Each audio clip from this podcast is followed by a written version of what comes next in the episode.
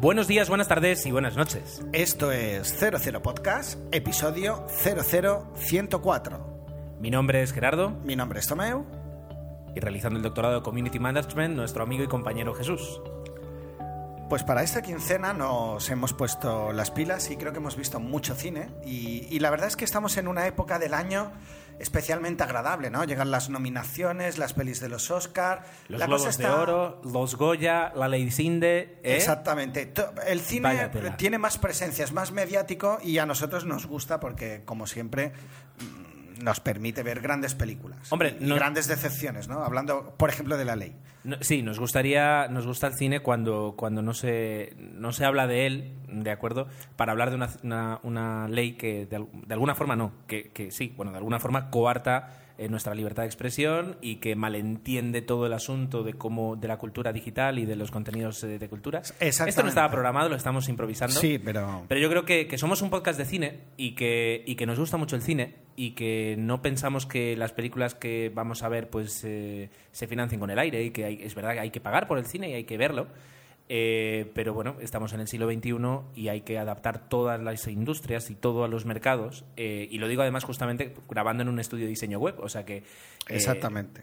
eh, pues hay que adaptarlo a los tiempos de ahora. Y, y, bueno, pues sobra decir, pero bueno, conste, que nuestra, nuestra decepción y nuestra, nuestra repulsa por, por unos políticos que no han entendido para nada lo, que, lo que es Internet, ya empezando por ahí, Internet en general. Y nuestro apoyo, ya que estamos, pues eh, para una persona que tal vez al principio no lo entendió, pero sí ha hecho un, un- una- un trabajo de, de- de reflexión, lo ha entendido y, y está siendo muy eh, consecuente con sus ideas, que es Alex de la Iglesia, Criticado, pero... presidente de la Academia del Cine y que, y Y que- valorado por aquí. y que pronto lo dejará de ser, pero que desde aquí pues eh, también mostramos nuestro apoyo. Después de habernos puesto serios y hablar un poquito de política, eh, cosa que nunca hemos hablado aquí en el podcast y que no, no tiene demasiada cabida, pero yo creo que en esta vez, esta vez sí que había que hacerlo, Creo pues que vamos, necesario. vamos a hablar de cine, Tomeu. Vamos a hablar de cine y me gustaría que tú me dijeras, Tomeu, tú dime, eh, qué es lo que va- de qué vamos a hablar hoy, por favor. Pues mira, la quincena viene cargadita de premios y creo que vale la pena pues hacer mención a siempre nos gusta al- a los Globos de Oro y las nominaciones de los Oscar que ya están por aquí y que bueno, que sabemos que aquí tenemos especial predilección, yo más por los Goyas, pero Gerardo más por los Oscar y esto hace que mm, pues mira, nos, nos podamos acercar a películas que a lo mejor si no estuvieran nominadas yo personalmente no vería. Dicho esto, apartado de noticias, quincena y en el apartado de películas no nos hemos puesto de acuerdo y al final creo que traemos dos joyitas o dos grandes películas. Por mi parte yo voy a hablar de Buriet, Enterrado, que ya nos habíais recomendado y que es verdad que a mí me hacía un poquito de pereza, pero que al final pude ver y obviamente me rendía la evidencia. ¿Y tu película? Por mi parte, eh, yo voy a traer una de las películas, de las últimas películas que se han estrenado. Eh, hablamos de la última película de Clint Eastwood, Hereafter, eh, que es Más allá de la vida en, eh, en castellano, y que pues eh, plantea, bueno, la, la película se presenta interesante, aparte de un par de películas en mi quincena y, y poquito más. Y para acabar, como siempre, ah, daremos contestación tanto a los mails que hemos recibido en 00podcast.gmail.com y a través del blog en 00podcast.es. Vamos allá.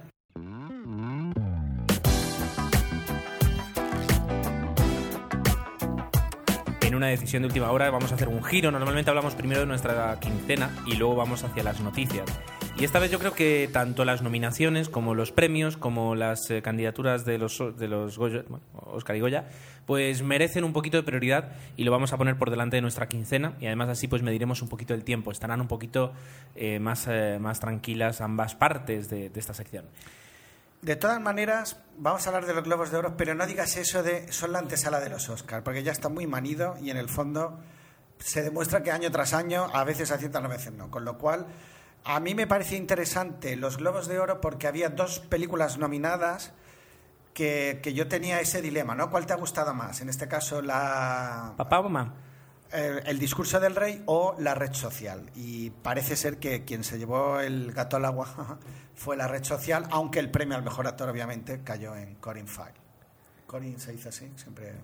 Disculpa mi inglés.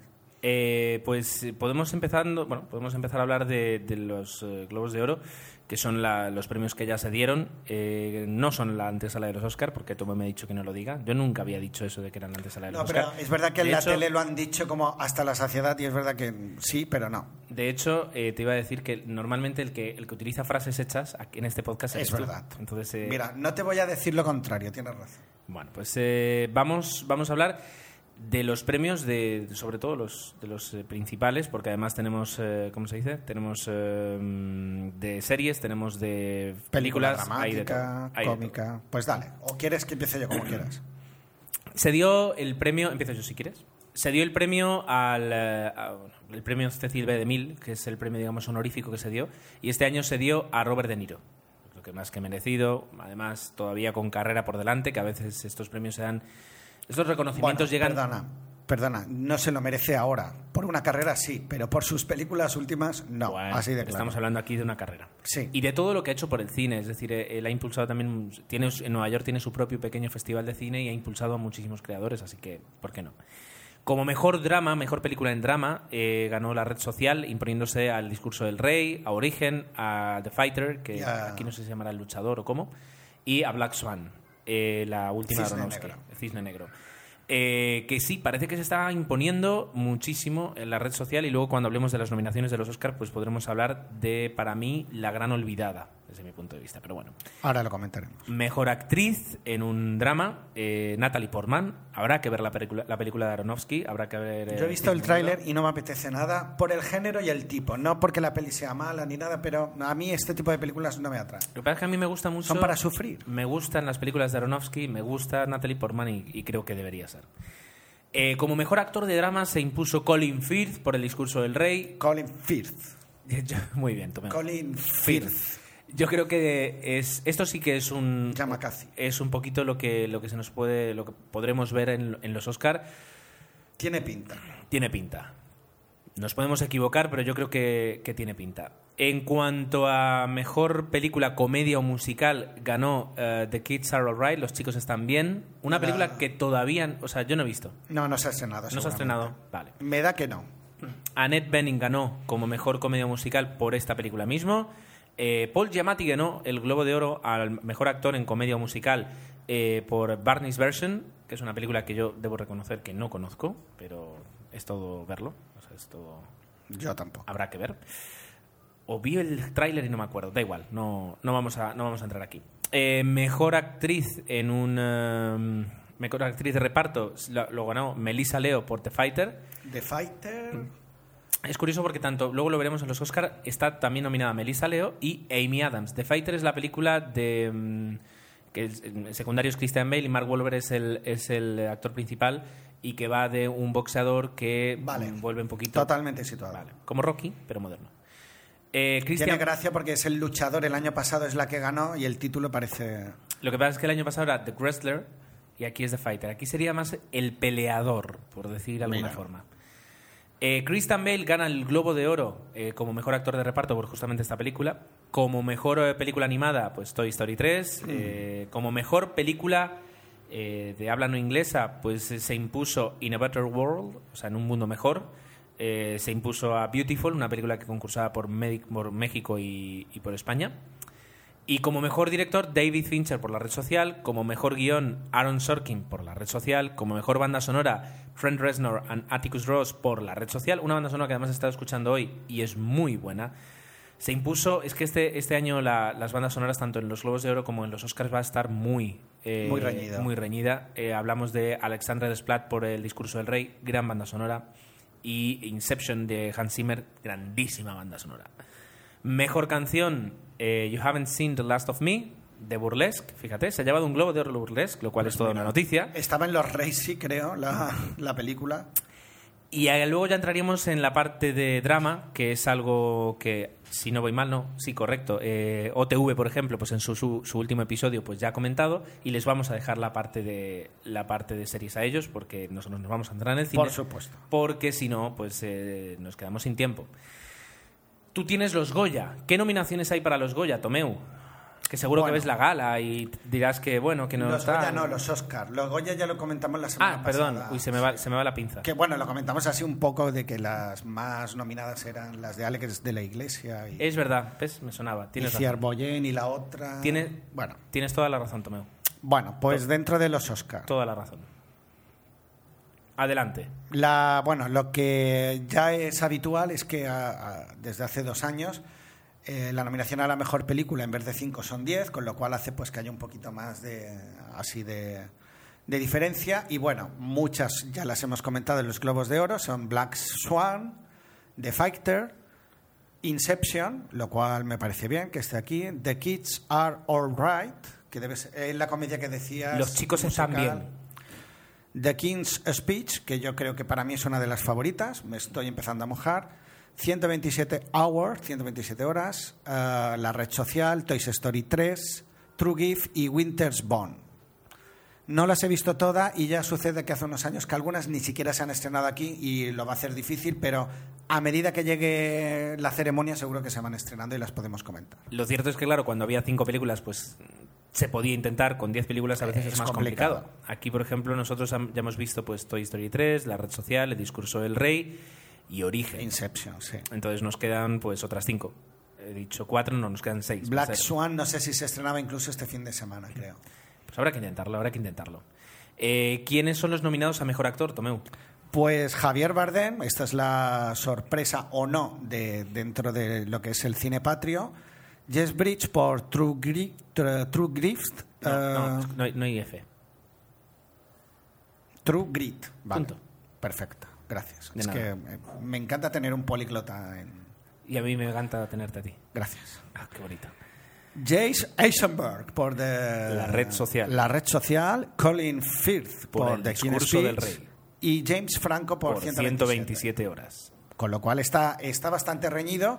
Yo sigo apostando por el discurso del rey y quizás en la película pueda fallar, pero me atrevería a decir que dentro del actor, pues Los Oscar es complicado, ¿eh? Últimamente, no, últimamente no, cada vez más año tras año y desde que pues tengo Twitter y, y veo las opiniones de mucha más gente que antes no veía, pues eh, muchas personas dicen que los Oscars ya no tienen, o sea, que no eh, premian mm, forzosamente ni al mejor actor, ni a la mejor película, ni al mejor guion, sino que es un, un poco un juego de la industria en el que, pues dependiendo de las películas que hayas hemos hecho, los sí.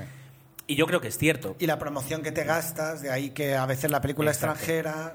Y yo creo que es cierto y, y para mí no le, no le resta valor porque sé que es así. Es decir, lo que no voy a hacer va a ser esperar siempre que premien a los mejores eh, porque no es así. Pero si no lo es, pues aún así tiene mucho valor.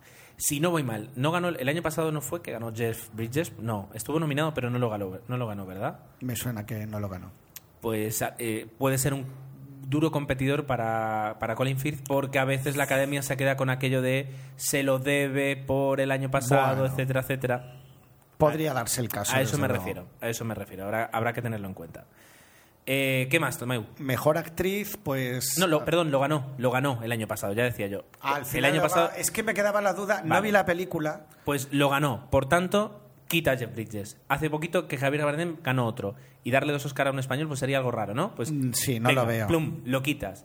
Nos quedamos con James Franco, que no he visto 127 horas y por tanto todavía no puedo saber mm, qué tal. Colin Firth y Jesse Eisenberg. Jace Eisenberg, que es muy jovencito, Es muy joven, tendrá oportunidades. oportunidades. Plum, Esto suele fuera. ser muy rollo cuando lees ¿Quién es fotogramas, quién? te van diciendo. Es un poquito quién es quién esto. es- Exacto. Tienes que ir eliminando.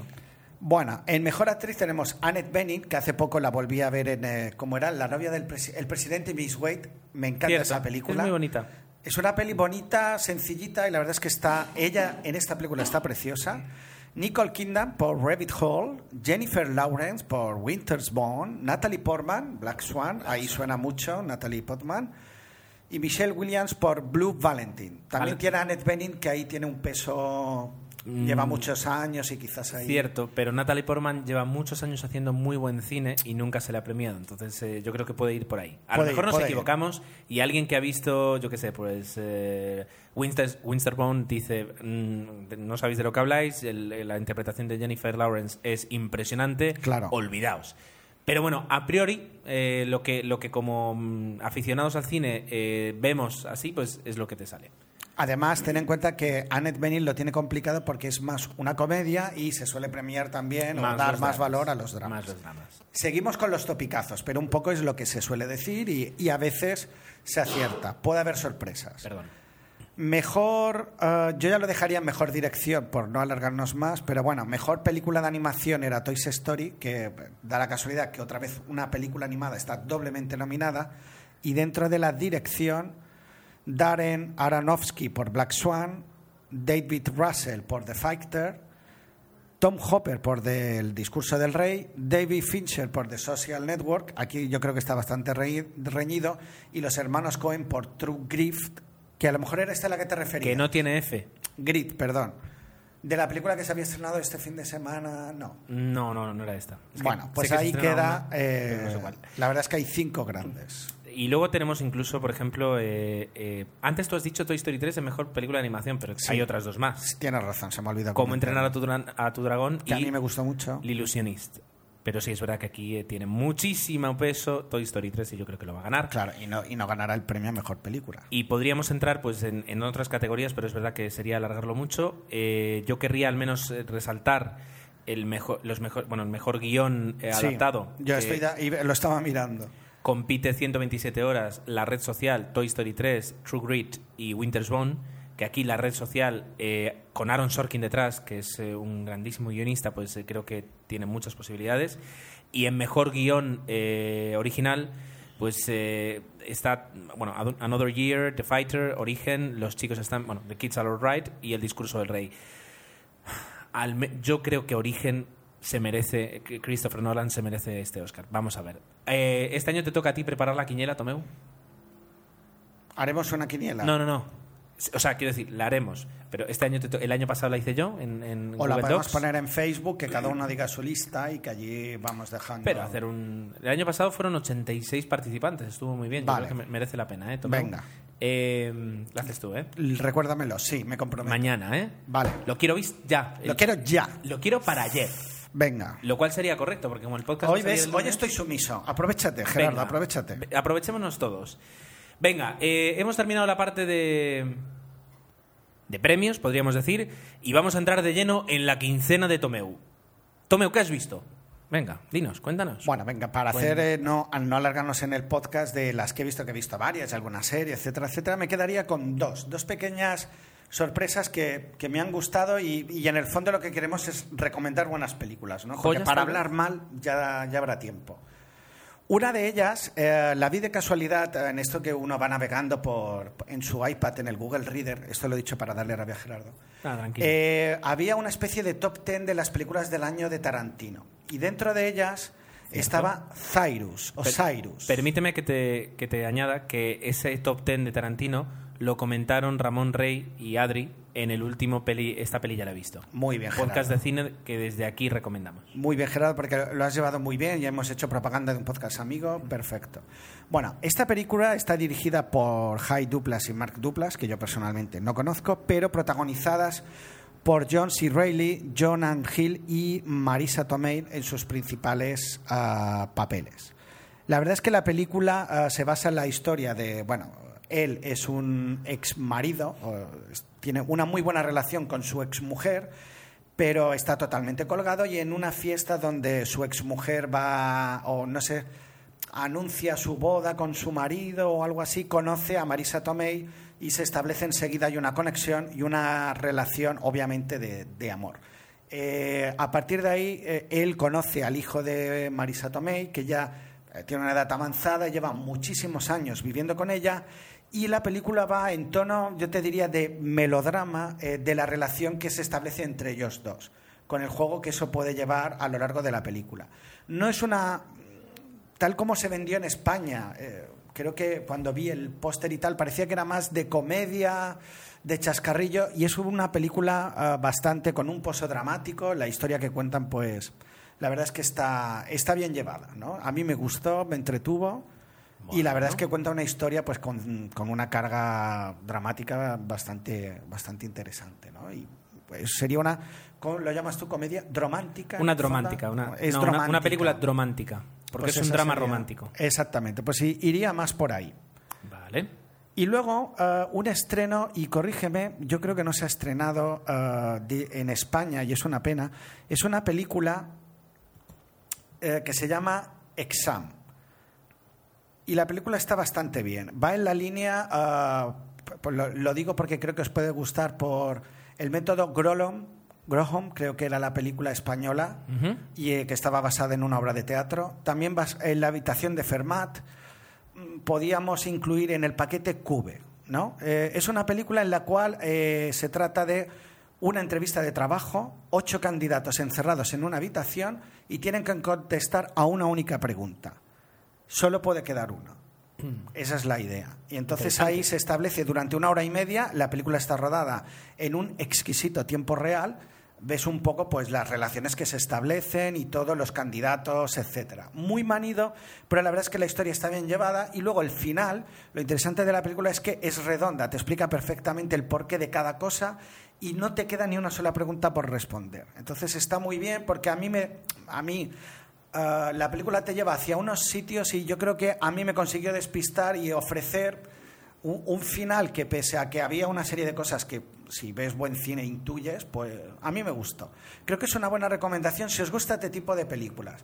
Una hora y media y Buriet creo que también te ofrece de tensión absoluta, estás allí, no sabes qué va a pasar y me lo pasé bastante bien. Y yo digo, merece la pena hablar de ella. Es una pena o que... no, porque estas películas llegan a veces directamente en DVD y mira. Y se llama The Exam. Exam, a secas, Ah, Exam. Del 2009. Director es Stuart Hanseldine. Y los actores no son, al menos yo no los conozco, la mayoría son de desconocidos para mí. O sea Interesante. que está bien la película. Bueno, bueno, bueno, pues eh, la verdad es que te, últimamente vienes con...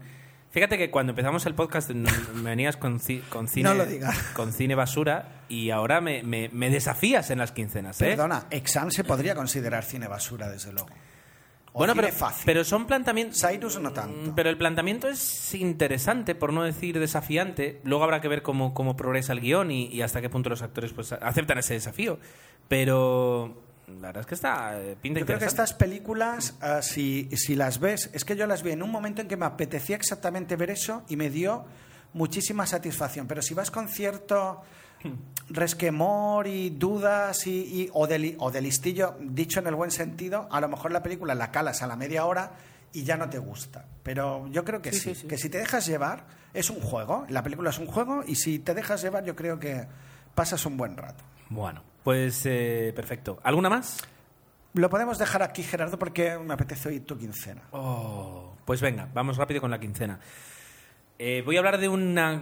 De esta, de esta no hemos hablado, yo creo, nunca, y es muy triste porque el otro día pude ver, y además en versión original, Big. Ah, Creía que era broma, volviste a ver Vic. Volví a ver Big. No, uno no se cansa de ver Vic, eso es verdad. Además tenía muchas ganas de ver la versión original y disfrutarla. Eh, es una pedazo de comedia eh, con una pedazo de actuación de, de Tom Hanks, también de- del compañero, ahora no me acuerdo el nombre del actor, pero del, del- del amigo de- de- del personaje de Tom Hanks. Yo creo que empezábamos a descubrir a la- al Tom Hanks actor que, que salía de despedida de soltero, que lo teníamos más en la comedia. que aprovechaban mucho más que ahora. Ahora, por ejemplo, pues, suele hacer papeles de drama, aunque tiene, por ejemplo, películas como, como eh, La Terminal, en la que tiene se le vuelve a ver su vis cómica y la vis cómica de Tom Hanks es, grandísima. Pues eh, es una película muy bonita, muy fácil de ver, muy entretenida y que... eh, te plantea, bueno, pues te hace pensar un poquito en, cómo somos cuando somos pequeños y, y cómo, cómo nos veríamos siendo, siendo mayores. La película está muy bien, se disfruta, punto, y además tiene pues Nueva York en los 80 que, que te muestra pues... Es que si no la habéis visto tenéis que verla. eh, sí, es uno de esos clásicos, yo creo. Y, y de clásicos anda el juego porque la otra película que, que vi, y como lo hago muy rápido pues voy a hablar de tres, es Sister Act. La pillé en la tele. Qué maravilla. En, en aquel momento que estás súper tirado en el salón y no sabes que estás por, por dormir una siesta. Y al final la terminas viendo entera porque los números musicales son buenos, porque Guppy Goldberg tiene un, un personaje que le deja lucirse con, con todos los. Con gran carisma, todos los- con, todo, con todo el carisma que puede imprimir Guppy, Guppy Goldberg en, en un personaje y se hace entretenida. Te das cuenta que ha envejecido. O sea, no digo que haya, que ha envejecido mal, Sí, entiendo lo que dices. Pero que es una película que ya tiene muchos años, tiene 20 años. Por la estética también de los personajes. Estamos hablando de una película que, si no, si no voy mal, es del, del 90 o del 91, como mucho. Yo me acuerdo que fui al cine y eh, pe- a, a- a la sala de cine, que antes solo había una sola película, pensando ir a ver otra y parece ser que esa película la habían quitado y habían puesto Sister Act. Y entramos así como de, jo, qué rabia. Salimos del cine entusiasmados. Fue como un regalo. Que a veces te pasa lo contrario, pero esta vez fue... Es verdad que, que luego la película, mira, del 92, o sea que tiene ahora mismo 19 años ya. Entonces te das cuenta que, que sí, que. Dios mío, yo la vi en el estreno, qué desastre. Tú te no te- a lo mejor no te acordarás, el malo es Harvey Keitel. Sí, sí, que me acuerdo. Quiero decir, y es Harvey Keitel. Pero bueno, no, la película está muy bien, se disfruta mucho. No, no. No le pidas demasiado porque. tiene- Claro, es tiene- una comedia fácil, fallos, pero- pero como comedia pues funciona. como comedia musical, porque los números es el plato fuerte de la película, aparte de la interpretación de ella, y, y creo que sí.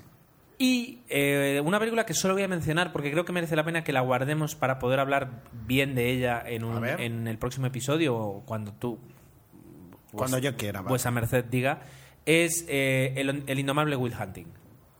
Vale, película sí que la habías puesto en las propuestas. Sí, sí, sí, me que, gustó. Que había visto, bueno, eh, o sea, todo fue a raíz de que cuando... ¿Cuál fue que fuimos a ver? La de Clint Eastwood. No, no, no, anterior. El, ah, no me acuerdo cuándo fue. El discurso del rey. Ah, sí, sí, sí, no. Saliendo de ver la de Clint Eastwood, eh, Jesús dijo que, que le recordaba de alguna forma a, a- a la buena sensación que le había dejado el, indo- el- el indomable Will Hunting. El mismo actor. Es que me enviasteis el mail para Eh, quedar exacto. después de ver esta, por y, eso me acordaba. eh, pues aprovechando que se me venía una gripe y que me desvelé un día a las 4 de la mañana, pues me puse a ver el indomable Will Hunting.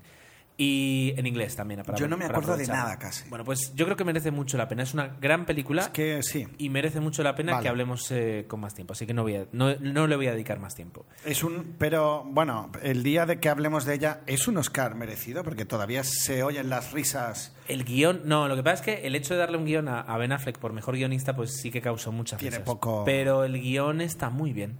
Que es una broma en South Park con no sé dónde sobre el Ah, tema. por todo, por todo.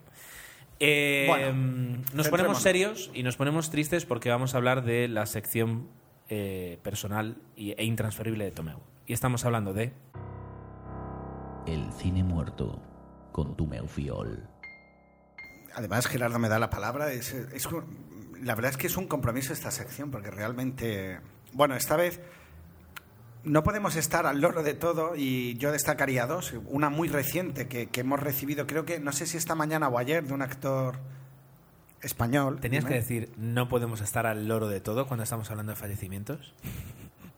Es decir, no podías haber dicho, es imposible que- Es, que, estemos eh, al día de, todas las tristes claro. noticias que sacuden el mundo no del sería cine. yo, no sería ya, yo. ya lo sé, pero es que no podemos estar al loro de todos los que se nos mueren A porque... ver.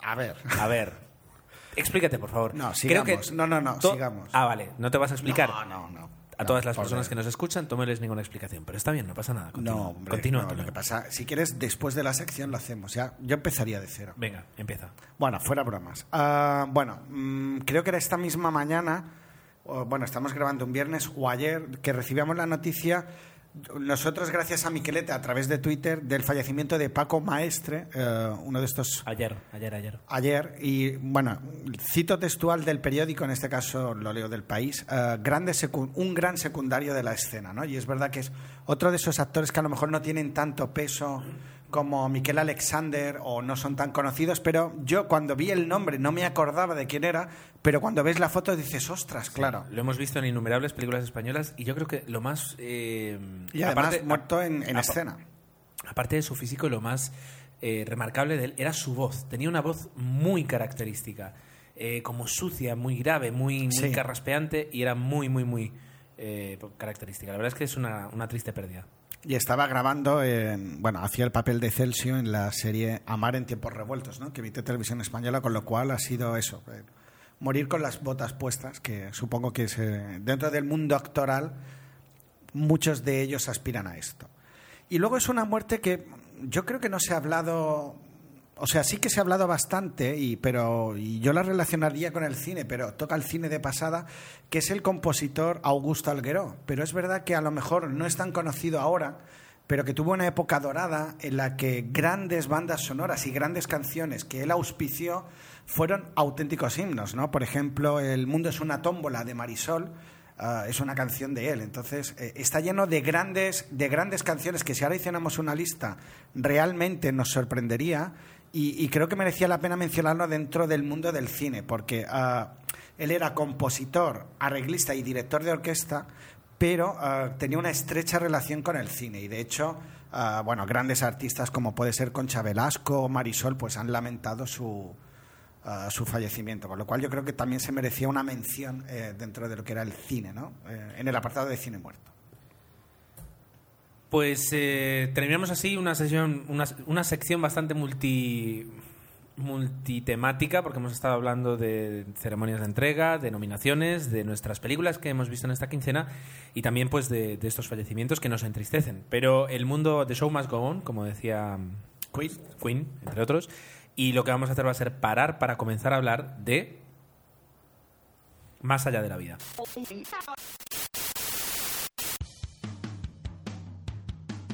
Borja, creo que deberíamos grabar una promo si queremos atraer a nuevos oyentes. He estado dándole vueltas a ese asunto, Raúl, aunque no sé muy bien cómo resumir en pocas palabras todo lo que es identidad secreta. Sí, es un podcast sobre cómic americano, pero también es mucho más. ¿Tú qué opinas, José? Mira, yo solo sé que deberíamos acabarla diciendo que nos encontrarán tanto en ebooks como en www.identidadsecreta.es.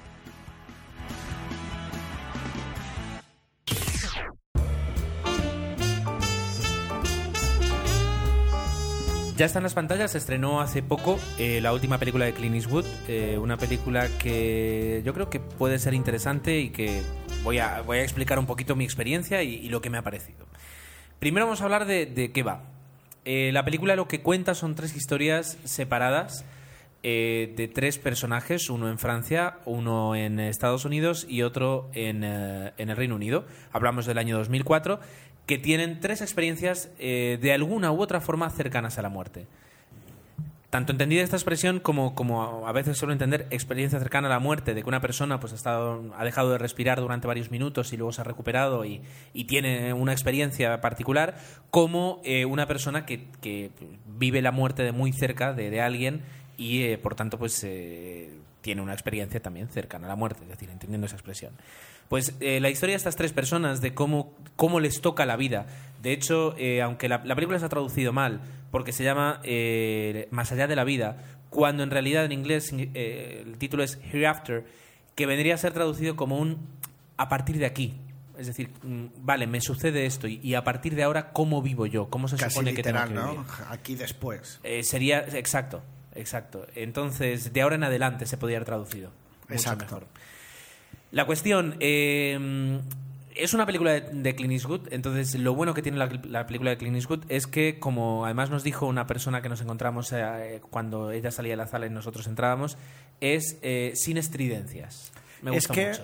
eh, eh, la, la temática, cuando la dices, puede dar pie a, a- a- a lo sobrenatural, a película de miedo, etcétera, pero cuando le añades la palabra Clint Eastwood dices, ostras, aquí puede... ¿Cómo, cómo lo va a abordar? ¿Cómo lo va a abordar? Pues- ¿Y cómo lo, cómo lo aborda Gerardo? Pues te respondo, Tomau. Eh, lo aborda centrándose totalmente en los personajes, en estos tres personajes.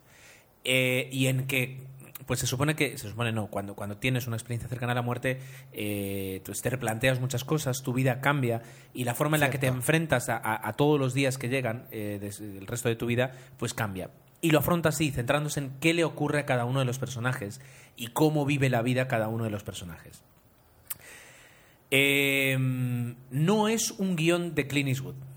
¿De acuerdo? Entonces, eso lo digo porque eh, no, no podemos esperar esa, esa perfecta unión como, por ejemplo, tenemos en, Million Dollar Baby o como, por ejemplo, tenemos en, eh, eh, ¿cómo se dice?, Eh, Los Puentes de Madison, en los que, claro, ya dirige algo que llevaba mucho tiempo en su cabeza, sino que aquí coge un, un guion, Tampoco protagoniza. tampoco lo protagoniza. Además, creo que ya dijo que no iba a protagonizar. Gran Torino, según él, era la última. Bueno, pues es un guion de Peter Morgan eh, que cuando te pones a mirar a qué hecho Peter Morgan, pues por ejemplo tienes Frost contra Nixon, El Buen último rey de Escocia, Buen guion, que tú hablaste de ella, además. exacto, y una película que yo no he visto que es La Reina. Que Yo he Mirren. visto, sí. De acuerdo, y luego también pues las hermanas eh, las hermanas Bolena, eh, ¿qué más? Luego tenemos Damned United, que es la que tuviste. Otra garantía. El mismo, el mismo guionista. Entonces, eh, cogen esa historia y tiran hacia adelante. Eh, lo consigue. ¿Qué es lo que consigue hacer Clint Eastwood? Pues consigue que veas una película que, que, como tú dices, a veces pecaría de sobrenatural y pecaría de extraño, No, o iría a lo fácil, a la broma, al susto, a... a- Sí. y todo lo contrario. En parte, ¿por qué lo consigue? Pues porque eh, tiene a tres actores eh, que, le respaldan. El primero de ellos sería Matt Damon, por nombre. Pero no, aguanto la risa, sí. pero no por. No, pues eh, la verdad es que lo hace muy bien. No, o sea, no está nominado ni mucho menos, pero, pero sí que hace una interpretación, yo creo que mucho más que digna. Mira, he visto el tráiler y me ha parecido ver eso, es verdad. Debo admitir. Y te digo porque, porque Matt Damon es, es, eh, es un actor que yo creo que le gusta mucho un papel en el que es un reto y en el que tiene que interpretar algo difícil. Eh, en Invictus, por ejemplo, interpretara a un capitán de rugby con... eh, a lo mejor no era tan difícil, sí. pero lo difícil era eh, el A mí aceptar el desafío. no me convenció, desde luego. Pero bueno, yo creo que las eh, Matt Damon le gustan y, y disfruta mucho con interpretaciones en las que se le exige algo o en el que el personaje es muy complicado. Y en este caso, pues el personaje es de los tres, yo diría, el más complicado eh, de, los, de todos. Y, y sale victorioso. Me ha gustado mucho la interpretación de Matt, Damon. Las, la actriz, además hay una, una parte en Estados Unidos, otra en Francia y otra en Londres. En Francia es eh, Cécile de France, eh, una actriz que hemos visto en películas como El albergue español y ¿qué más tenemos aquí? Eh, películas como, sí, La Vuelta al Mundo a los- a- en 80 días, esta no es la, la que mejor podemos recordar. Muchísimas películas francesas, de la cual ahora mismo no veo ningún título que me, me sobresalga. Pero bueno, eh, lo hace muy bien porque además es, el, es una actuación totalmente diferente a la, a la de Matt Damon, pero muy interesante porque ella es una persona que tiene mucho prestigio y mucho reconocimiento, es una periodista y de repente tiene que llegar y decir... eh, mi vida ha cambiado y no puedo seguir siendo la misma, sino que tengo que enfrentarme a cosas que, he vivido. Y todo lo que le rodea está muy bien. El tercero, que hace una interpretación brutal eh, y que son además hermanos gemelos en la vida real y en la película, son. eh, y además, mira, se van alternando: Frankie McLaren y George McLaren. Eh, la parte inglesa de la película y eh, por el hecho de ser un niño, la verdad es que eh, la interpretación es muy buena y, y yo creo que de las más desgarradoras y de las más. eh, sí, de la que, la que transmite más de las tres. O sea que muy bien las tres interpretaciones. y Bueno, por eso, bueno. por eso Clint Eastwood hace que la, que la película pues salga adelante, porque se basa en las interpretaciones de, esos, de estos tres actores, de los tres personajes, y, y lo consigue. Entonces, ¿es interesante de ver? Sí. Pero eso te iba a decir, ah, para fans de Clint Eastwood, porque es verdad Bueno. que Clint Eastwood no, No, es pero- del gusto de todos. no, un segundo. O va un poquito más allá. No, un segundo. Eh, para fans de Clint Eastwood les va a gustar porque es una película que está bien. Para las personas eh, que creen que cada vez que se meten en una sala para ver una película de Clint Eastwood se van a encontrar con los puentes de Madison o Million Dollar Baby, Sí. a esas personas sí les va a decepcionar. Porque no es la, ni la mejor película de Clint Eastwood, ni el mejor guion con el que ha trabajado, ni, ni tiene un final perfecto en el que todo se conjuga, ni, un- ni, un- ni dos personajes que tienen una química. Son tres historias de tres personas muy solitarias. Por tanto, lo que no tiene la película, al, revés de los puentes de Madison, por ejemplo, es esa química que surge entre Meryl Streep y Clint Eastwood que, que es espectacular y que, y que hace de la película lo que es. Aquí no sucede. Entonces, eh, para los fans de Clint Eastwood yo creo que es una película que se va a disfrutar porque ves una dirección sobria, muy centrada en los personajes y en el que yo creo que él no duda en ningún momento de qué es lo que quiere hacer, cómo lo quiere dirigir y, y el hecho de ver tanto a Cecil de France como, como a Matt Damon dirigidos por, por Clint Eastwood es un disfrute. Bueno. Entonces, ahí está. Para los fans, sí. Para las personas que querían, quieren ver el Million Dollar Baby otra vez, no. Esa es- Vale. esa es mi, mi. Es interesante el matiz. Y dentro de la música, creo que también eh, él es el compositor. ¿Qué tal?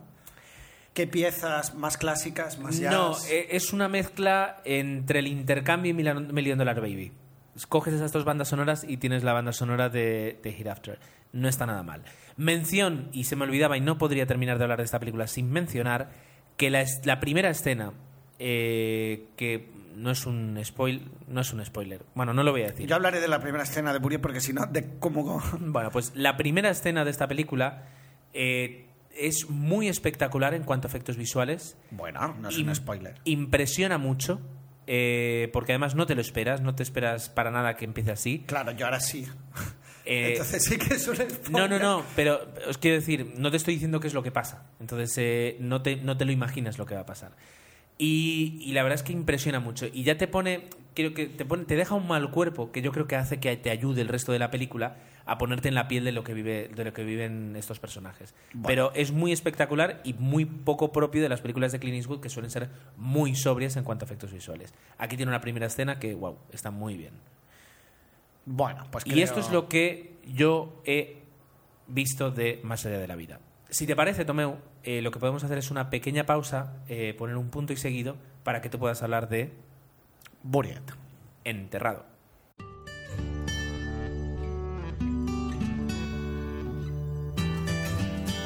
Bueno, pues creo que um, estamos uh, quizás un poco dramáticos, pero también estamos. uh, vamos a hablar de Buried y es una película también dura. No sé si tanto como la de Clint Eastwood pero uh, realmente estamos ante una pieza uh, del director Rodrigo Cortés que creo que dura aproximadamente una hora y 31 minutos de, absoluto, de absoluta tensión. ¿no? La premisa inicial es muy sencilla. El, eh, bueno, el protagonista de la película, luego hablaremos de él, se, se despierta dentro de un ataúd. Así, de buenas a primeras. Atado y, eh, bueno, lo bueno, por eso decía, iba a mencionar el primer plano, la, la película empieza totalmente en negro, que es lo que me imagino que cuando estás enterrado ves, y a partir de aquí eh, se desarrolla el inicio, ¿no? Eh, Es un plano largo y, y tenso en el que, claro, en ese momento no sabes qué te espera y a partir de aquí ya el director da el pistoletazo de salida y dice yo os voy a contar esta historia. La historia pues es muy sencilla porque en el fondo eh, el protagonista tiene una serie de elementos y con esos pues de alguna forma tiene que conseguir primero entender lo que le ha sucedido y segundo obviamente intentar salir o que le, eh, o que le rescaten. Y de eso va un poco la película.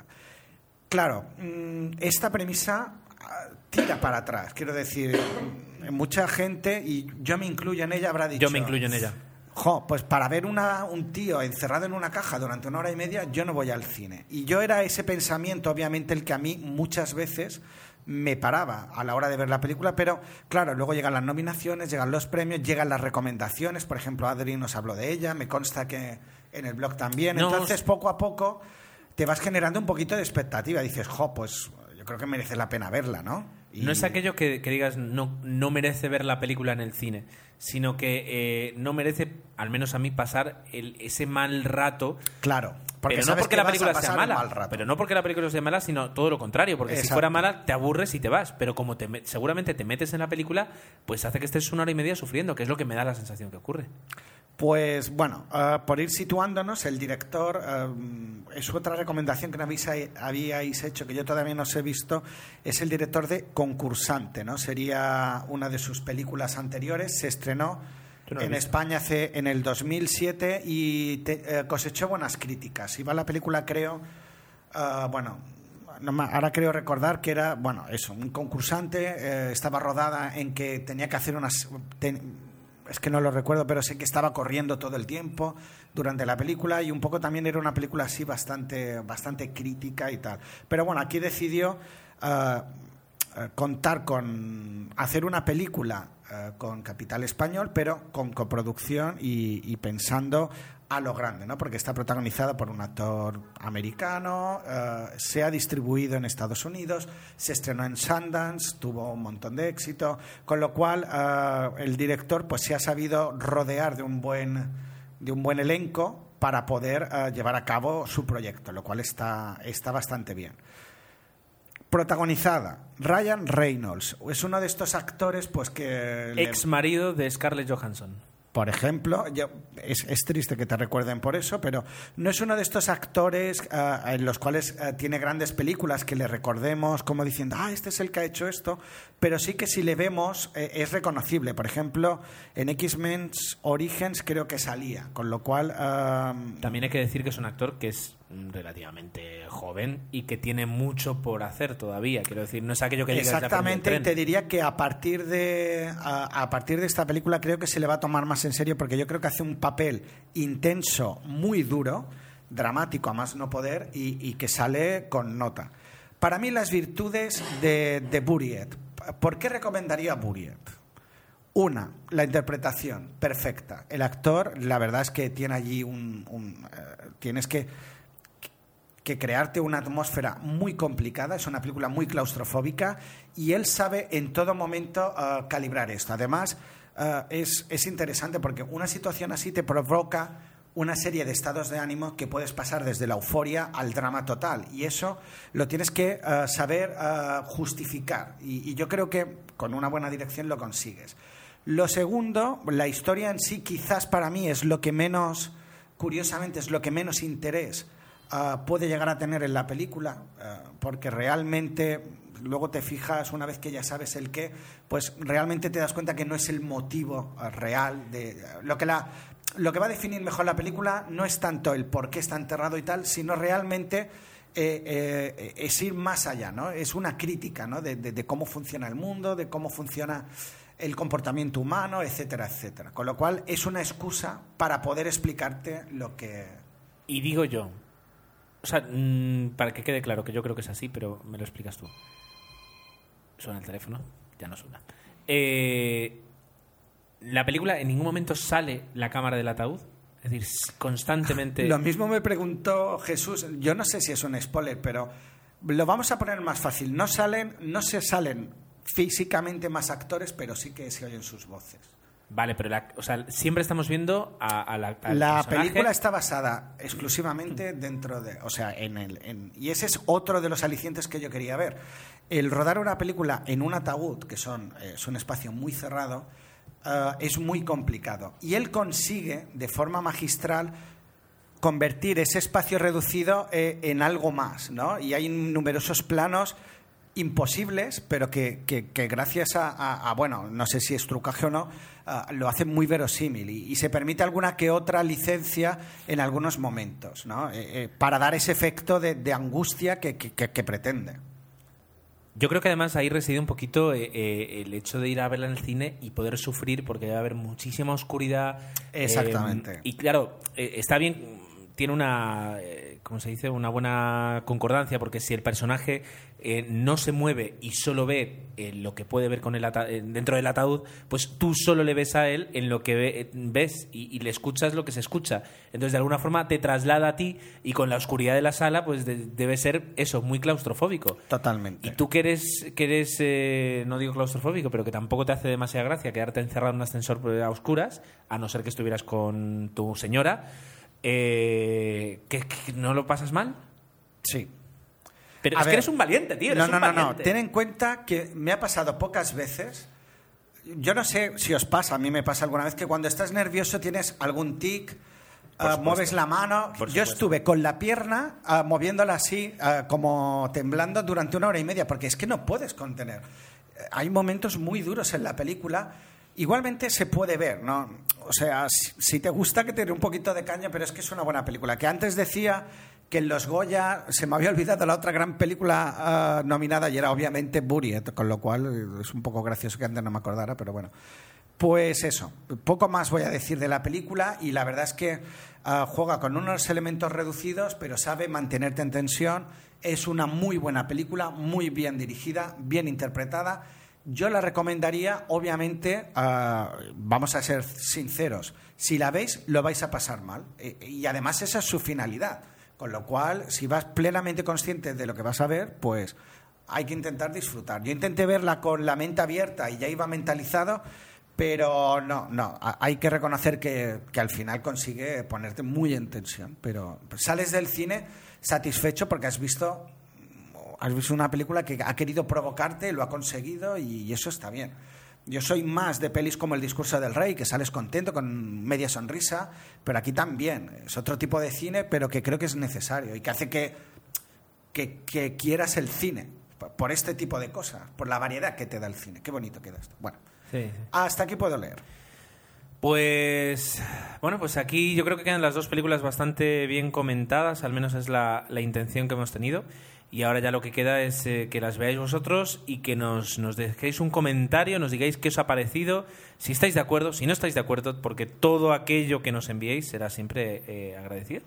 Así que justamente mm, de comentarios y de cosas que nos decís vosotros es lo que vamos a, de lo que vamos a hablar enseguida en cuanto llegue la sección de, nuestros, de vuestros comentarios.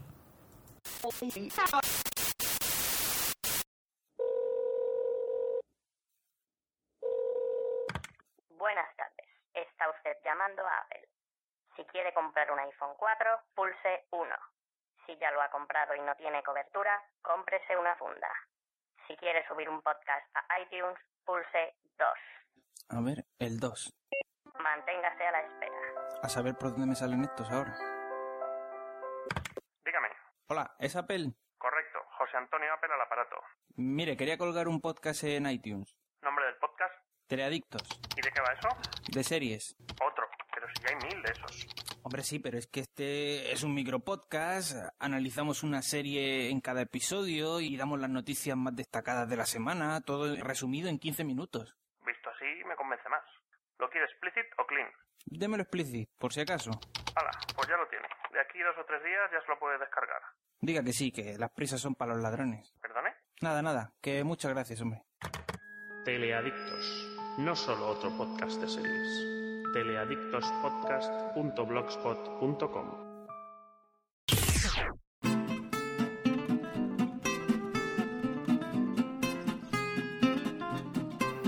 Pues como siempre empezamos eh, los comentarios con el capítulo de emails y nos han llegado esta quincena varios. Eh, uno de ellos es de Iñaki González que nos comentaba un poco pues que, que nos escribía desde Pamplona, que es un fiel seguidor eh, del podcast pero que hasta ahora no se había decidido a escribiros.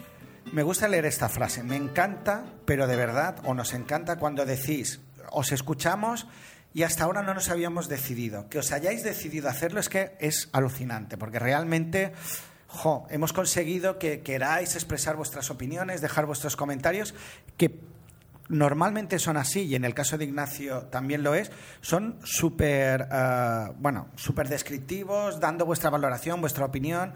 Y a nosotros lo que nos encanta es eso, nos enriquece porque nos dais recomendaciones, opiniones, pues que nos ayudan a ver a veces las cosas de otra manera. En este caso, él había visto el discurso del rey y el personaje que decíamos, ah, el que interpretaba a Churchill, pues decía que no le había gustado tanto o era el que más cantaba dentro de la de lo que era la película y, y que él se quedaba con ah, la película, bueno, con el mismo actor en United, que sí que yo había visto, que no me acordaba, pero sí, y además creo que la traje en el podcast, que él decía que si te gustaba el fútbol es una gran película. y a mí no me acabó de enganchar, pero reconozco que estaba también muy bien, ¿no? Y estaba dirigida también por, evidentemente, por Todd Hopper. También hace referencia, y me hace gracia porque habla sobre Derek Jacobi, eh, que interpretaba al arzobispo en la película El discurso del rey, y decía, nosotros somos muy jóvenes y no habréis visto la excelente serie de la BBC Yo Claudio. Ah, pues gracias por el piropo, pero yo vi esa serie en riguroso estreno en televisión y la disfruté muchísimo. Y ah, claro, yo conozco a Derek Jacobi por el tartamudeo de Yo Claudio. Es un mito dentro de lo que es el cine de, de la época. Yo creo que es, ah, no sé si era en los 80, pero es una gran serie. Cuando la, la BBC hacía esas series de calidad como arriba y abajo, Yo Claudio, era una maravilla. O sea que. Queda ¿Tú no te acuerdas de esa serie? Queda, no, yo... Es que el eh, tartamudeo de Yo Claudio era algo mítico en España. Fíjate que yo el, recuerdo, o sea, yo la serie la conozco porque durante muchos años, eh, bueno, acompañaba a mi padre que bueno, pues, eh, iba de excursión, digamos, con, con turistas y se, cada vez que se pasaba por el pueblito de Deyap se decía que en ese pueblo vivió durante muchos años Robert Graves, que fue el autor de George. Claudio, y de hecho está enterrado allí. Puedes visitar la tumba, que es una tumba en la parte de arriba. en el y cementerio el de pueblo de Deya es una es delicia. uno de los mejores pueblos que, hay, que tiene esta isla. Y de ahí yo conozco tanto yo Claudio. Y sabía que Derek Jacobi eh, pues, era, era protagonista de esa serie. Pero como tú, como, bueno, hay, que hacer un apunte. Yo sí soy joven, eh, pero, Eh, tú, sí, pero yo- tú no, ya no, no. no, yo también. Además, él menciona, no. vosotros sois muy jóvenes, con lo cual me incluyo, Claro. pero, Pero se he equivoca. visto yo a Claudio. En ti se equivoca. Sí, quizás. En mí no tanto. Quizás. Bueno, y luego también mencionaba que Horizonte Final era otro de los ejemplos de mala traducción, que el título en inglés, eh, es cierto, era Event Horizon y era Horizonte de los Eventos. Término descrito por Einstein que hace referencia a la distancia límite en la que un objeto puede escapar de la atracción ejercida por un agujero negro. Yo no me he enterado de nada, pero es verdad que la película va un poco por, por- por esos derroteros e insisto que da mucho, mucho miedo. Y nos recomienda la serie de Tom Hopper, eh, John Adams, sobre la fundación de los Estados Unidos. Que se, parece una buena se recomendación. llevó todos, a, no me acuerdo si eran, se llevó un glo- un- varios globos de oro, ahora no me acuerdo si eran globos de oro Emmy, pero que fue multipremiada, como tú dirías, esta serie el año pasado. Pero es una miniserie, entiendo. Es ¿no? una miniserie, Me apetece verla. Pues, Pues- tomo pues venga, Iñaki. Gracias. venga, gracias. ¿Qué más tienes, Tomeo? Te enrollas bueno, un poquito, ¿eh? ¿Qué más? Em, Vas un poquito lento. Bueno. Juan San Martín nos escribía eh, solicitándonos eh, los enlaces para ver el programa. A veces, ah, perdón, para ver el programa, para escuchar el programa y me ha servido de excusa para deciros eh, que, bueno, podéis eh, utilizar en 00 Podcast diferentes formas de escuchar el episodio. Lo podéis hacer mediante un play en la propia página. Lo podéis descargar al lado del play, tenéis la oportunidad de descargaros el episodio. En la columna de la derecha podéis descargaros partes del episodio o el episodio entero, o sea, escucharlo.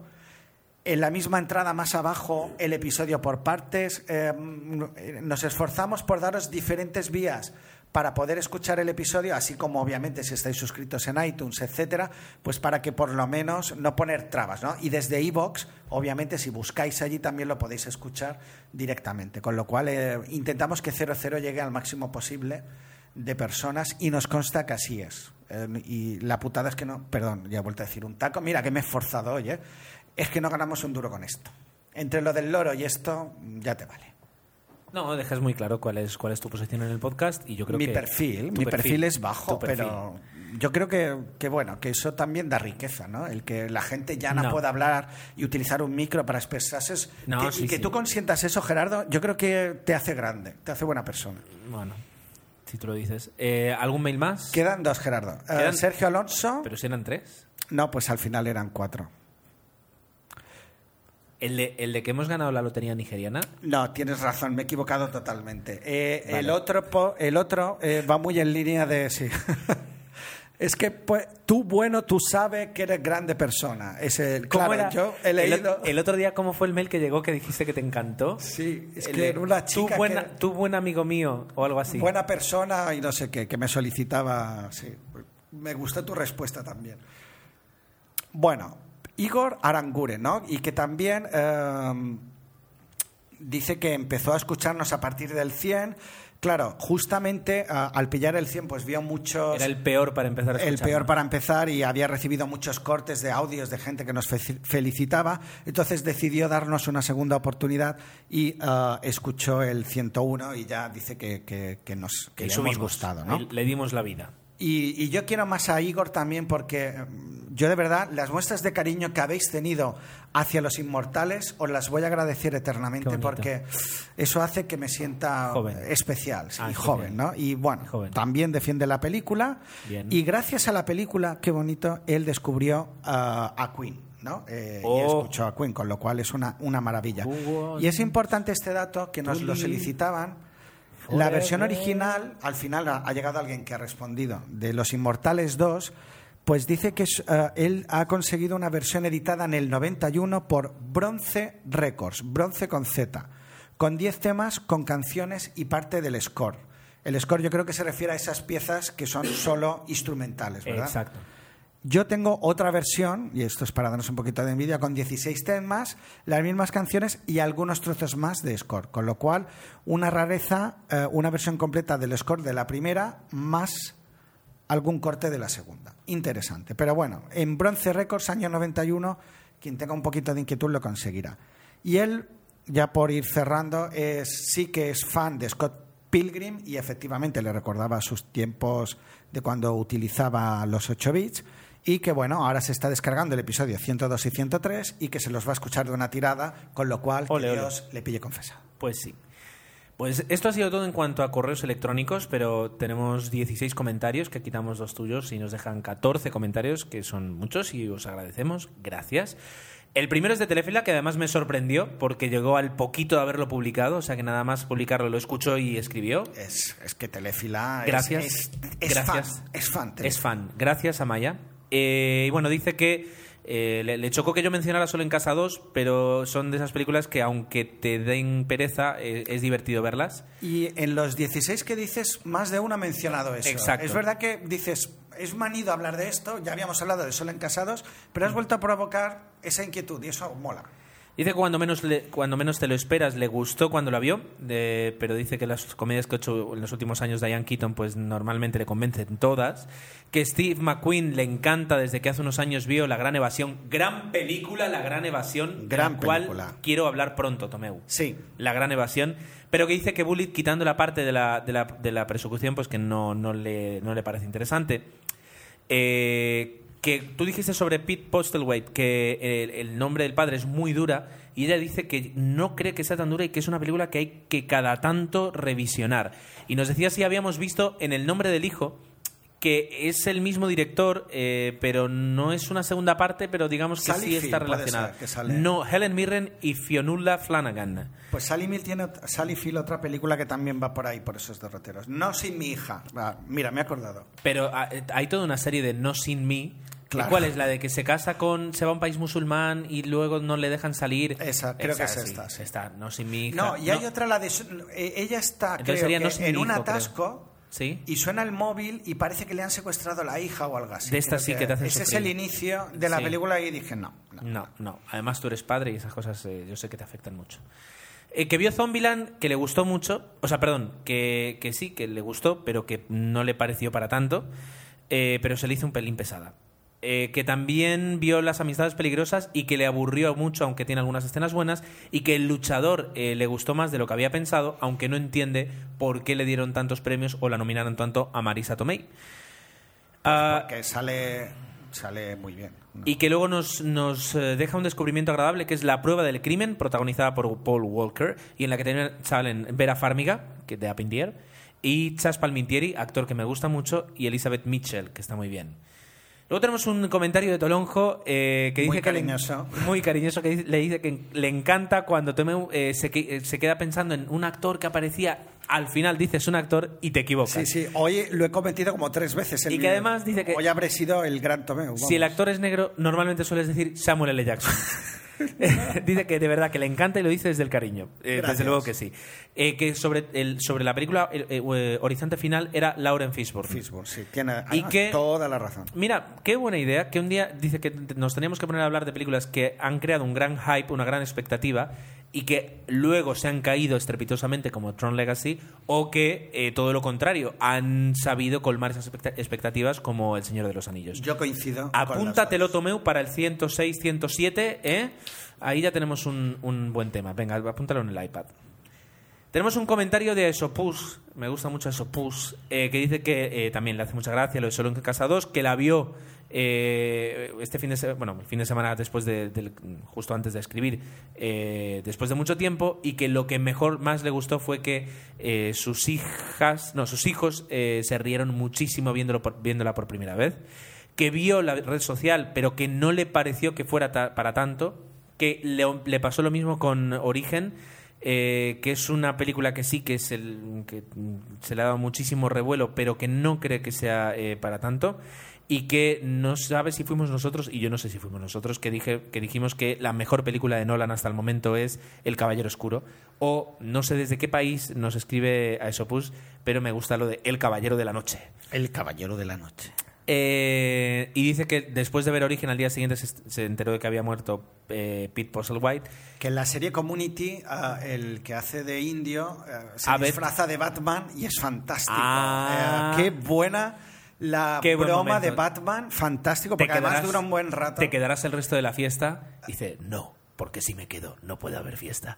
Es buenísimo. Es muy buena. Yo sí, se lo he sí. visto muchas Perdona el veces. apunte, pero es que no me he podido resistir. Que dice que vio enredados, eh, bueno, eso, que, que se enteró al día siguiente de la muerte de Pete Postlethwaite y que le dio mucha pena porque, como tú dices, el papel que hace en el nombre del padre es magistral. Que vio con sus hijos enredados desde Disney y que no la quería ver en 3D, pero al final la tuvo que ver en 3D. Que debe ser de fuera porque en España no se ha estrenado todavía, se estrena el 5 de febrero, con Ah, lo cual fíjate. puede ser que ya se haya estrenado en... Puede ser no, se- seguro. Sí, seguro, porque habla de que estaba la versión además la 3D, vio en y la 3D, versión o normal. sea, no la puedes ver descargada en 3D.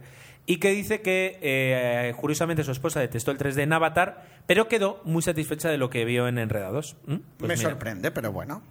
Ahí está. Tenemos un comentario de Gronan, ¿verdad? Sí, eh, Gronan decía que desconocía la película El discurso del rey, pero que gracias a los comentarios dice que la pone en el punto de mira. Mm, Insisto en que sí, que, que creo que merece la pena. Luego vuelve eh, en tono de broma y vale, eh, que dice que ya han hecho el trabajo sucio Tolonjo al referirse a Samuel L. Jackson en Horizonte Final, que, que era un- una patinada mía. Eso es lo que tiene el directo, claro. Si tuviéramos un iPad y estuviéramos en Internet, yo creo que podríamos ser mucho más rigurosos. Vaya tela. Yo lo propongo para el próximo episodio, ¿no? Intentar ser más riguroso, Gerardo, y no improvisar tanto.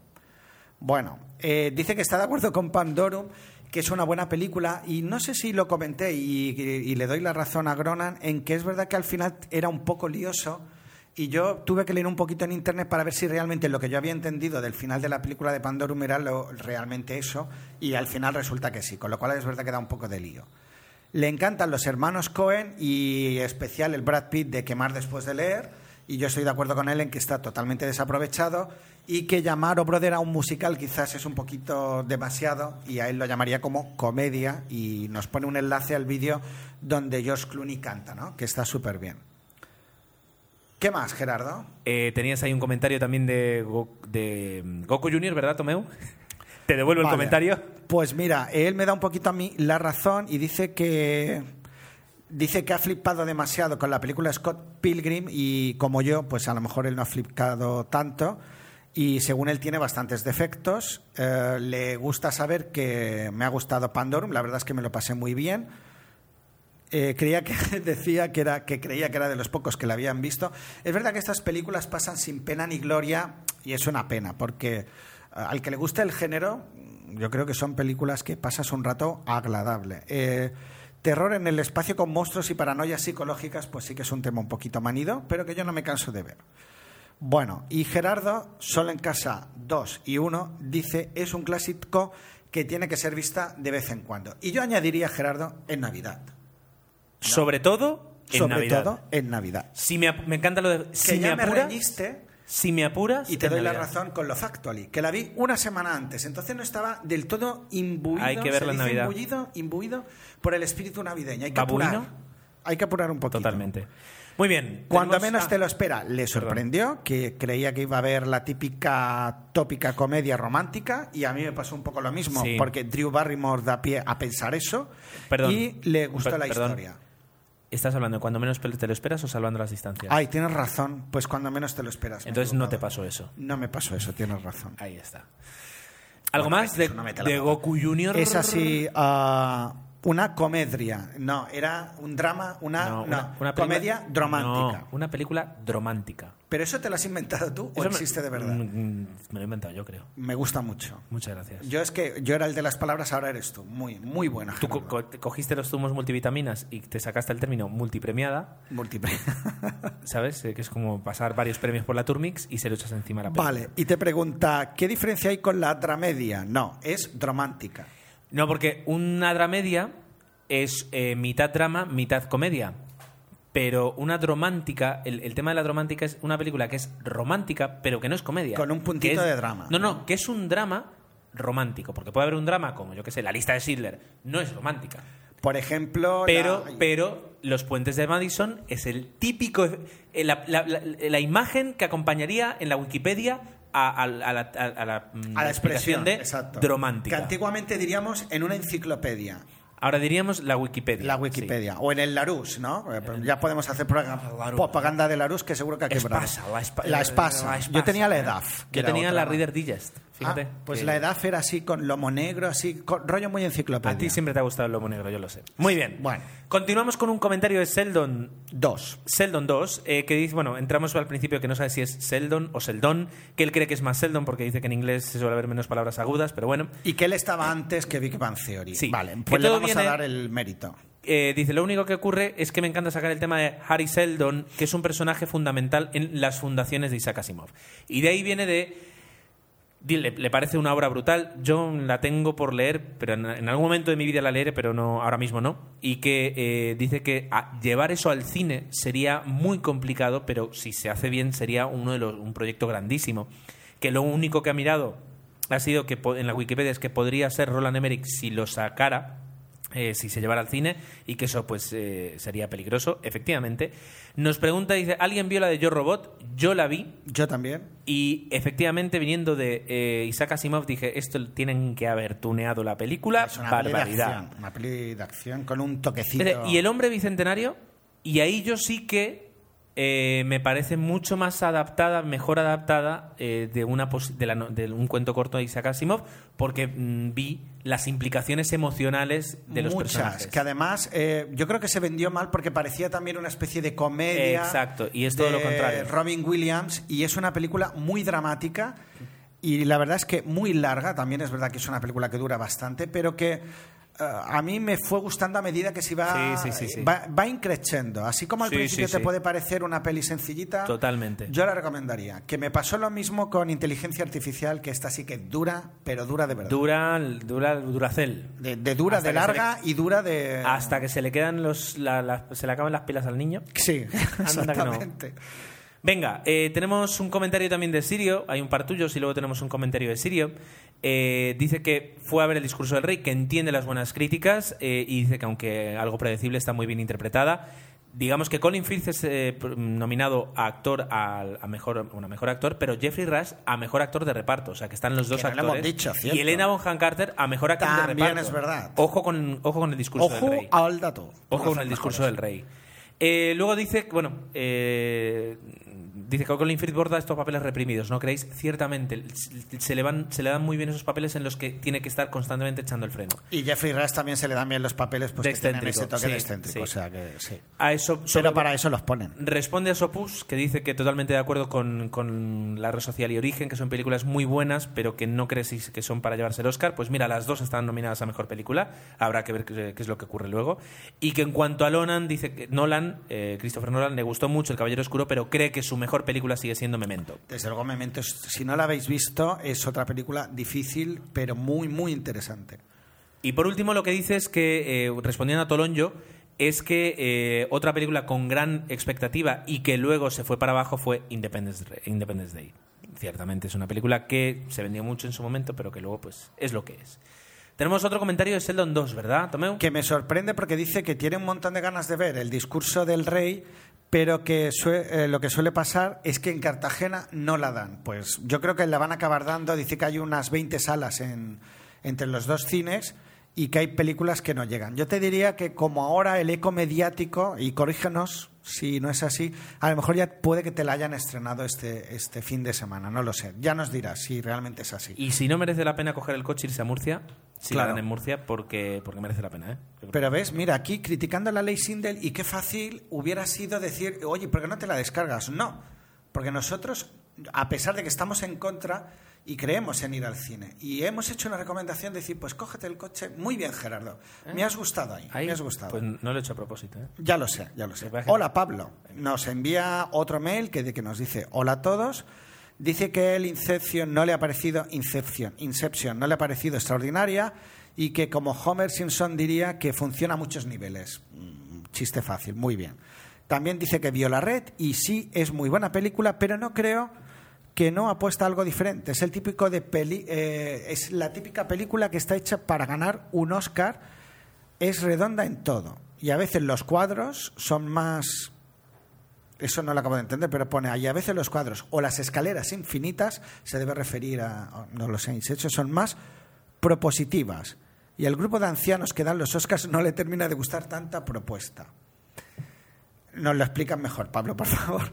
Para Lawrence Fishburne lleva este sello de buenos actores de raza negra, estoy de acuerdo con él, que no llegan a ser recordados por, eh, por lo que deberían ser recordados. Ejemplo, uh, Bing Rames como Marcellus Wallan en Pulp Fiction, cuando su mejor actuación es según Don King, eras una vez en América. Tiene razón. En Eddie Murphy siendo Doctor Dolittle, cuando por ejemplo está genial en Dreamgirls. Y yo, por ejemplo, uh, Eddie Murphy eh, en Super Detective en Hollywood está maravilloso. Y que es una comedia, pero me parece que el papel le pega y ha heredado ese pobre papel durante muchísimas películas.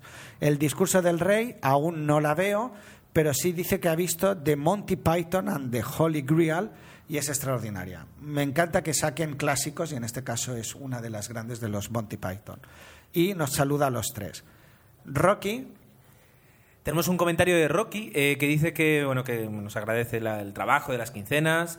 eh, y luego lo que nos comenta es que con respecto a la película Salvando las Distancias no le gustó nada porque se vende como una comedia eh, que podría ser no familiar, pero al menos es una comedia. Y que luego, eh, si vas a verla con tus hijos, pues resulta que eh, algunas bromas eh, tienen un lenguaje o están tienen un alto contenido, digamos, sexual en ese aspecto y que rompe un poco eh, las posibilidades de verlo con niños y que dice que seguramente tú lo entenderás. ¿Tú la, has- la has llegado a ver, Tomeu? Salvando las distancias, la de Drew Barrymore y Justin Long. ¿Drew Barrymore? Tomeu, ¿la has Que visto? sí, que sí. Coño, dime que leñé, dime que sí. con la cabeza, no. Claro, perdón, pero es que esto sí, es un estaba podcast, no nos bien, claro que la he visto. Vale, vale, bueno, pues en ese aspecto... Hablamos de ella el otro Bueno, yo hice tu quincena, ¿te acuerdas? Por eso. Entonces eh, sabrás a lo que se refiere en el, en el sentido de que no es muy familiar. Es cierto. Ah, y que luego a partir de ahí dice que le gusta mucho cuando, y lo podríamos hacer con todas las películas, decir si se puede ver con niños o no se puede ver con niños. Vale. Otra cosa es que se puede ver con niños, pero los niños se aburran. Burrien no la Bueno, recomendaría. Hombre, Y la otra de Clint Eastwood tampoco. eh, la de Clint Eastwood tampoco... so- no, A lo mejor por la temática, porque No. los niños saldrán preguntando. No, y además porque uno de los tres casos eh, es de un niño. Entonces, eh, es muy dura para los niños. Yo no la vería con Exam, niños. que antes hemos hablado tampoco. La, la verdad es que en teoría no. Bueno, Tenemos luego un comentario de, de Spider Jerusalem. el habitual comentario ¿Lo, de. ¿Lo haces tú, lo hago yo? o nos vamos alternando. Venga, Habla de Scott Pilgrim como ah, que para él es una de las grandes sorpresas del penoso año cinéfilo. Yo le corregiría lo del penoso. Eh, Yo creo que es- Tal vez no sea el a veces nos pasa que ah, cada año puede ser malo o no, pero luego vamos recordando y sí que caen grandes películas. Con lo cual, pues mira, hay años peores o años mejores, pero todos tienen buen cine. Luego tenemos, eh, com- bueno, comenta sobre Pandorum, que se deja ver y que es bastante para los tiempos que corren, pero que Horizonte Final es bastante mejor. Tomeu. O Brother, Vale, sobre Brother dice que, no- que no le gusta, que, que además le parece que los Coen están sobrevalor, no sobrevalorados, pero que no dan una derechas y que desde el gran Lebowski y luego quemar después de leer, no vuelve a disfrutar con el cine de los Coen y que esta nunca le llegó a entrar. Muerte entre las flores fue la primera que yo vi y me pareció un rollo. Supongo que si ahora la volviera a ver, pues Look no diría lo mismo. Solo en Casa 2. Sobre Solo en Casa 2 dice que es una película bien hecha para niños y que tiene un escenario magnífico que es Nueva York. Punto. Efectivamente. Que no ha visto todavía el discurso del rey, eh, o que no lo había visto para cuando dejó este comentario, pero que seguro que está bien interpretada por Colin Firth y por Jeffrey Rush. Y que, eh, hablando de, de obras de ciencia ficción pendientes de llevar al cine, pues que cree que el juego de Ender eh, po- debería estar ya en, en la gran pantalla, dirigida por, por un grande, y que otras pues, podrían ser clones, le- le- Crónicas Marcianas, Hyperion, Neuromante, y que para él La Gran Evasión es una obra maestra y que la ha visto más de 20 veces. Qué fuerte. Otro comentario que tenemos de Cliffhanger. Me parece impresionante. Alex Cliffhanger, eh, que nos dice que nos sigue desde el podcast número 100, gracias a los podcasts relacionados de iTunes. Mira, cada uno llega de una forma diferente. Qué bonito. Eh, y que además dice que nació en la isla de al lado, en la isla chica, en Menorca, así que saludos para el menorquín. Un monarquí, sí señor. Tú estuviste la semana pasada. Hace dos semanitas y, y- y además lo tuiteé que me trataron súper bien. O Fíjate sea, que fue un, un día de trabajo, pero Lo espléndido. que no sé dónde vive, porque dice nací en la isla de al lado, ah, no sé dónde estará. Bueno, que dice que, eh, que nos quería hacer un comentario. Ah, bueno, nos hace un comentario y luego además él mismo no digo que se corrige, sino que se complementa el comentario hablando de que eh, Tenacious, Tenacious D, eh, pues que mm, decía que sí, que le han traducido como dando la nota y que sí se estrenó. Luego escuchó el siguiente episodio y dijo, ya veo que habéis dicho que se estrenó. Así que ahí queda dicho. Eh, y que nos cuidemos. Pues muchísimas gracias. Cuidado y espero uh, con interés el podcast siguiente, pues aquí lo tienes, Aquí lo o tienes. ya- y con tu comentario y que esperemos que no sea el último. Teléfila, hola de nuevo. Eh, casi casi empieza, eh, abre el podcast y casi casi lo cierra el apartado de comentarios, porque luego Alex Cliffhanger nos deja otro. Pero bueno, dice que ha empezado a cumplir uno de sus propósitos de- del año, eh, que es ir al cine, y fue a ver Morning Glory. La película es flojilla, pero hace una interesante crítica a los programas televisivos y a la audiencia. Bueno, yo creo que se puede ver como una comedia simpática. Ahí está Harrison Ford. Y bueno, yo creo que, que sí. Yo le voy a dar una oportunidad, pero más adelante. Bueno, y se acordó del tema de las palomitas y nos hace aquí una especie de valoración. Y como ya os metisteis bastante conmigo con mi derecho a comer palomitas calientes, Constitucional, derecho no voy a decir nada más. Que saquen una ley para las descargas y no para que hagan las palomitas baratas, me parece una injusticia. Una injusticia, Gerardo. Y dice que el lunes va a ir a ver la red y que ya nos contará. Pues el mismo día que vas a escuchar 00, me consta, también vas a ir a ver la red, con lo cual, dinos qué te ha parecido.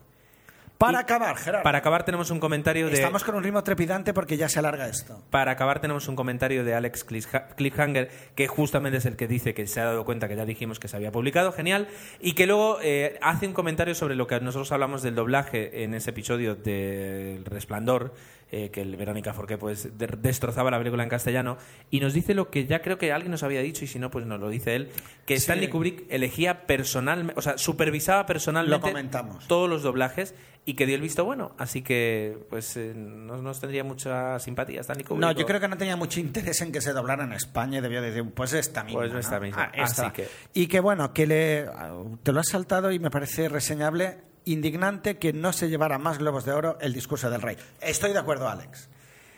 Bueno, pues eh, hasta ahí dan los comentarios, los correos, todo vuestro feedback, eh, que como siempre os agradecemos porque la verdad es que eh, pues prácticamente ocupan un tercio del programa. O sea que de cada tres palabras que decimos, una en realidad la habéis dicho vosotros en este podcast, lo cual es reseñable y nunca me había parado a pensar.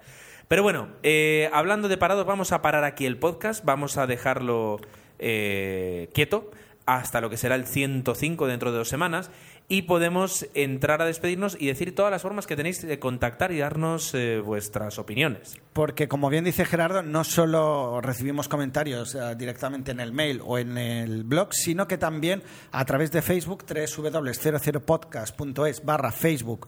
Eh, perdón. también vais dejando... www.facebook.com barra 00podcast. Vale, ostras, qué lío. Eh, también lo Es tenemos- que Facebook, perdón, 00 Podcast estaba antes que Facebook, eh, yo no digo nada. No. ¿No? ¿No, has- no has visto la red social, la película? Ah, Vale. Ostras, ahora No dudo, Tomeo, me haces dudar. Tomeo. Bueno, ¿cuántos años hace que llevamos con esto? Desde el enero de 2007. ¿Y, la, ¿Y Facebook? 2003. Pero yo me di de alta después. Bueno, eh, aparte tenemos Bueno, eh, venga, Twitter. ah, que también aquí ah, nos vais dejando vuestros comentarios, nos vais haciendo llegar muchas veces www.twitter.com barra 00podcast.